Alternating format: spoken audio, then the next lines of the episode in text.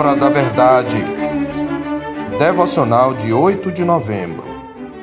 Dois projetos de paz mundial. E o Senhor disse: Eis que o povo é um e todos têm a mesma linguagem. Isto é apenas o começo. Agora não haverá restrição para tudo o que intentam fazer. Vinde, desçamos e confundamos ali a sua linguagem para que um não entenda a linguagem de outro. Destarte o Senhor os dispersou dali pela superfície da terra e cessaram de edificar a cidade. Chamou-se-lhe por isso o nome de Babel, porque ali confundiu o Senhor a linguagem de toda a terra e dali o Senhor os dispersou por toda a superfície dela. Gênesis 11, de 6 a 9. Nem toda unidade é virtuosa e promove o bem comum. Nem todo projeto de paz é aprovado por Deus. Por outro lado, nem toda divisão é pecaminosa e má. Quando vem de Deus, a divisão é um benefício. Ela separa o joio do trigo, os filhos de Deus dos filhos do maligno. As nações buscam hoje uma paz mundial. Contudo, as bases atuais do Plano das Nações para a Paz incluem um pluralismo cultural baseado em um sistema relativista. A propaganda da paz mundial se realiza sob o clichê da coexistência, a proposta de uma convivência entre os diversos grupos culturais sobre o fundamento da relativização dos valores morais e do conceito de verdade, bem como da valorização do politicamente correto.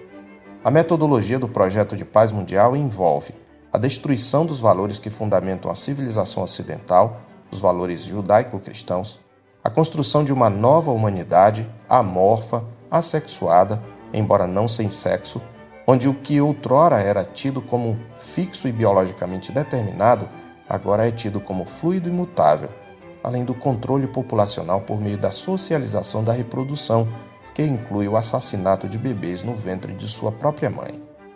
Portanto, a unidade pretendida pelos idealizadores do atual projeto de busca pela paz mundial é uma unidade contra Deus baseada em ideologias humanas e de caráter totalitário calcadas na desobediência. Os efeitos disto podem ser resumidos na palavra confusão. A narrativa de Babel é um relato do primeiro projeto comum de paz e unidade. Ela começa com uma declaração de unidade e uma proposta de cooperação para um projeto de paz mundial. Leia os versos de 1 a 4. O narrador nos informa de que em toda a terra havia uma só linguagem e uma só maneira de falar. Além disso, todos resolvem habitar no mesmo lugar, uma planície. Para permanecerem unidos, eles propõem uns aos outros edificar uma cidade e uma torre. Propõem ainda criar uma espiritualidade comum. A pretensão de construir uma torre cujo topo chegue até os céus é uma linguagem figurada religiosa expressando um objetivo cultual. A torre era um zigurate, uma das magníficas torres-templos da Mesopotâmia antiga, formas piramidais das quais ainda sobrevivem ruínas em cujo topo eram construídos santuários. O termo Babel, usado pejorativamente no verso 9, vem do hebraico Bab-El, significando inicialmente portal de Deus, sugerindo-nos uma tentativa de alcançar os céus com um sistema de culto.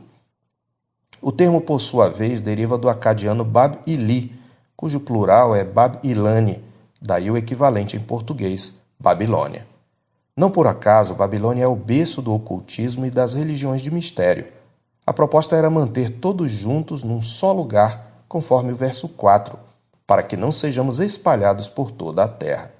Pense bem, todos falando a mesma linguagem, todos no mesmo lugar, com o mesmo projeto civilizacional e uma mesma religião. Paz mundial. No entanto, esse projeto de paz e unidade foi reprovado por Deus e frustrado, terminando em uma dispersão. E por quê? Em primeiro lugar, porque era um projeto de unidade confiado na força humana, eles presumiam que com tijolos poderiam construir uma casa para aquele que não habita em templos feitos por mãos, além do que sua religiosidade consistia no misticismo carnal e idólatra que queria manipular a Deus e não numa fé que era fruto da sua revelação.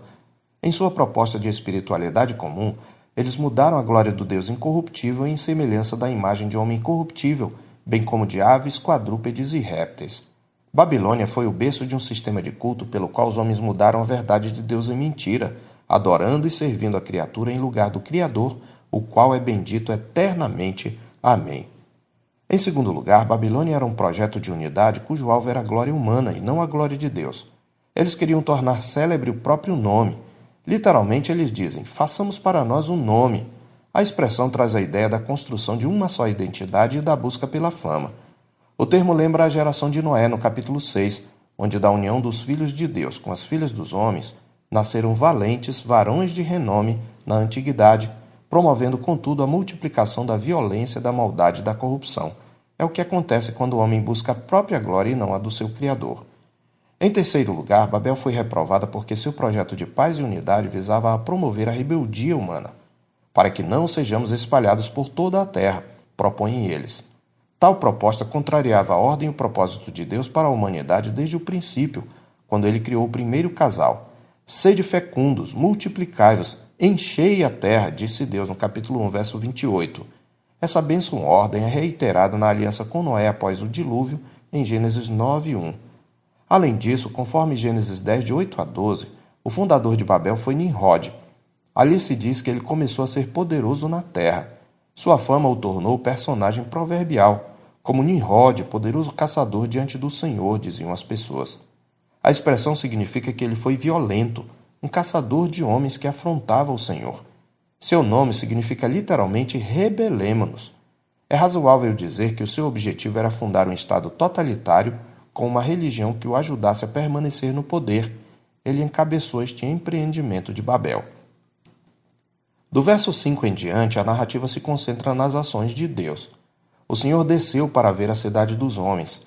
Trata-se de um antropomorfismo, já que Deus é onipresente. A expressão é uma ironia, pois o alvo do projeto era alcançar os céus, mas Deus precisa descer duas vezes até chegar a ele, nos versos 5 e 7. Tudo o que eles conseguiram foi que seus pecados chegassem até os céus. Deus julgou o projeto e disse: Isto é apenas o começo. Agora não haverá limites para tudo o que intentam fazer, aqui referindo-se a maus intentos, no verso 6. Eles não teriam freio para seus planos malignos se o projeto continuasse.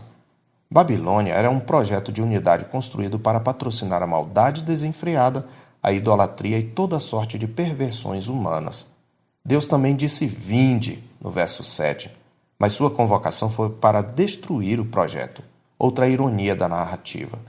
Deus interveio assim no projeto, confundindo a linguagem e espalhando-os pela face da terra, garantindo assim o cumprimento dos mandatos da aliança da criação e as bênçãos correspondentes. Como consequência, o que era para ser um Bab-El, portal de Deus, tornou-se uma Babel, confusão no hebraico.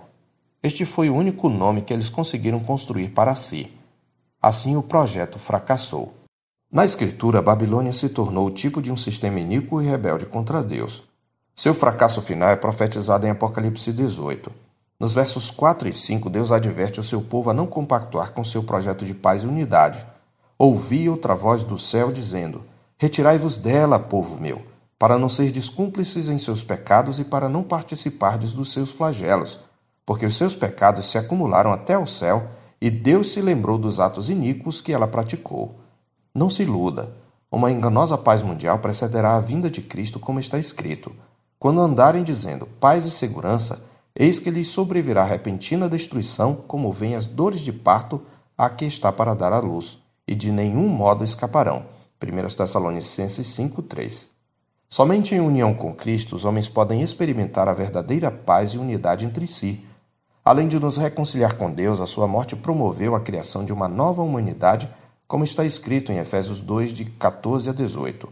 Porque ele é a nossa paz, o qual de ambos fez um, e tendo derribado a parede da separação que estava no meio, a inimizade, aboliu na sua carne a lei dos mandamentos na forma de ordenanças, para que dos dois, judeus e gentios, criassem em si mesmo um novo homem, fazendo a paz, e reconciliasse ambos em um só corpo com Deus, por intermédio da cruz, destruindo por ela a inimizade.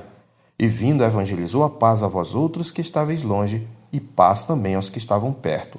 Porque por ele ambos temos acesso ao Pai em um Espírito.